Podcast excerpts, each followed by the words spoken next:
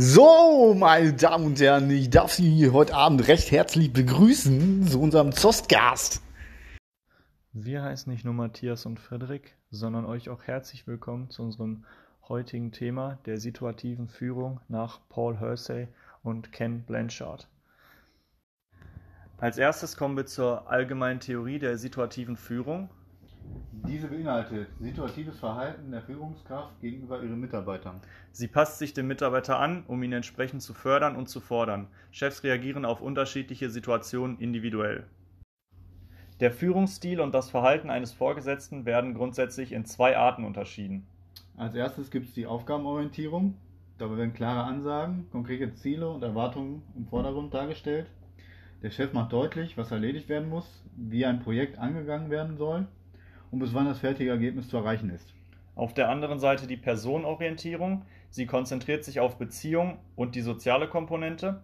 Ein wichtiger Punkt ist Feedback, aber auch Zuhören bei Schwierigkeiten, Wertschätzen der Arbeit, ein Lob bei guten Leistungen und Motivation weiterzumachen. Nun stellt sich noch die Frage, wann ist welches Verhalten des Vorgesetzten angebracht? Mitarbeiter können in zwei Aspekten sowohl reif als auch unreif sein, auf der sachlichen und der psychologischen Ebene. Die sachliche Reife beschreibt die Fähigkeit und Kompetenz, eine übertragene Aufgabe zu erledigen. Die psychologische Reife, die Einstellung des Mitarbeiters, seine Motivation, die Arbeit auch wirklich zu erledigen, sich einzubringen und dabei erfolgreich zu sein. Das Reifegradmodell wird dabei in vier Stufen unterteilt. Bei einem sehr geringen Reifegrad spricht man vom Dirigieren. Die Merkmale sind hohe Aufgabenorientierung und geringe Personenorientierung. Die Vorgesetzten müssen möglichst genaue und detaillierte Vorgaben machen. Außerdem eine anschließende Kontrolle, um zu sehen, ob auch wirklich die Leistungen erbracht wurden. Hören Sie mal, Herr Grabowski.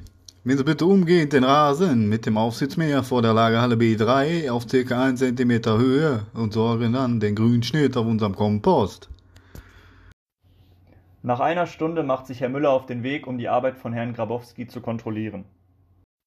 Nun kommen wir zur zweiten Stufe, dem mittleren Reifegrad, auch genannt Überzeugen. Zur hohen Aufgabenorientierung wird verstärkt auf Personenorientierung geachtet. Der Mitarbeiter bekommt Anweisungen und Entscheidungen des Vorgesetzten, erhält Unterstützung und hat die Möglichkeit, Fragen zu stellen. Hören Sie mal, Herr Kuczynski. Bitte bereiten Sie die Präsentation über unsere Unternehmenshistorie für das morgige Meeting vor. Bei Fragen stehen jederzeit gerne zur Verfügung, ne? Nun kommen wir zur dritten Stufe, bei einem höheren Reifegrad, auch genannt äh, Teilhabe. Die Mitarbeiter bringen alle wichtigen Fähigkeiten mit, trauen sich aber noch nicht wirklich, Aufgaben vollkommen selbstständig anzugehen.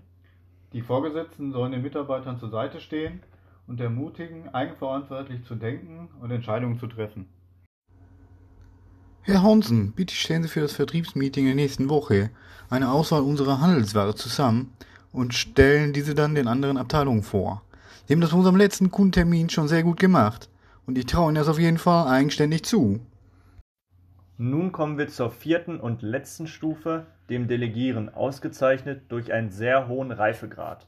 Der Mitarbeiter bringt alle nötigen Fähigkeiten, die richtige Motivation und Einstellung mit und der Vorgesetzte braucht kaum noch einzugreifen. Weder Aufgabenorientierung noch große Personenorientierung sind nötig und den Mitarbeitern werden Freiräume gewährt.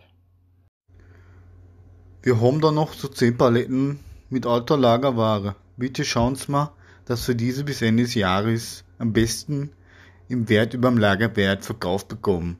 Dankeschön. So, an dieser Stelle nochmal eine kurze Zusammenfassung. Der Führungsstil und das Verhalten eines Vorgesetzten wird grundsätzlich in zwei Arten unterschieden. Auf der einen Seite die Aufgabenorientierung, gekennzeichnet durch klare Ansagen, konkrete Ziele und Erwartungen, die im Vordergrund stehen. Auf der anderen Seite die Personenorientierung, welche sich auf Beziehung und die soziale Komponente konzentriert. Im Hinblick auf die Reife wird zwischen sachlicher Reife, und psychologischer Reife unterschieden. Die sachliche Reife beschreibt die Fähigkeit und die Kompetenz, eine übertragbare Aufgabe zu erledigen, während die psychologische Reife die Einstellung des Mitarbeiters und seine Motivation im Hinblick auf die Arbeit mit einbezieht. Wir hoffen, wir konnten euch die Theorie der situativen Führung mit diesem Podcast näher bringen. Wenn ihr noch Fragen habt oder Anregungen habt, stehen wir natürlich jederzeit gerne zur Verfügung. Nun, äh, ganz am Ende möchten wir euch jetzt nochmal auch zur Arbeit zwingen. stellt euch doch mal selber die Frage, ähm, wie eure Chefs euch selber einordnen. Beziehungsweise, ähm, ihr habt ja jetzt die vier Stufen kennengelernt und welche Aufgaben ihr von euren Vorgesetzten aufgetragen bekommt, beziehungsweise welchen Reifegrad ihr quasi von euren Vorgesetzten eingeordnet werdet. Nehmt euch einfach mal fünf Minuten Zeit und äh, schreibt eure Ergebnisse eben auf. Und dann können wir das gerne gleich einmal vergleichen.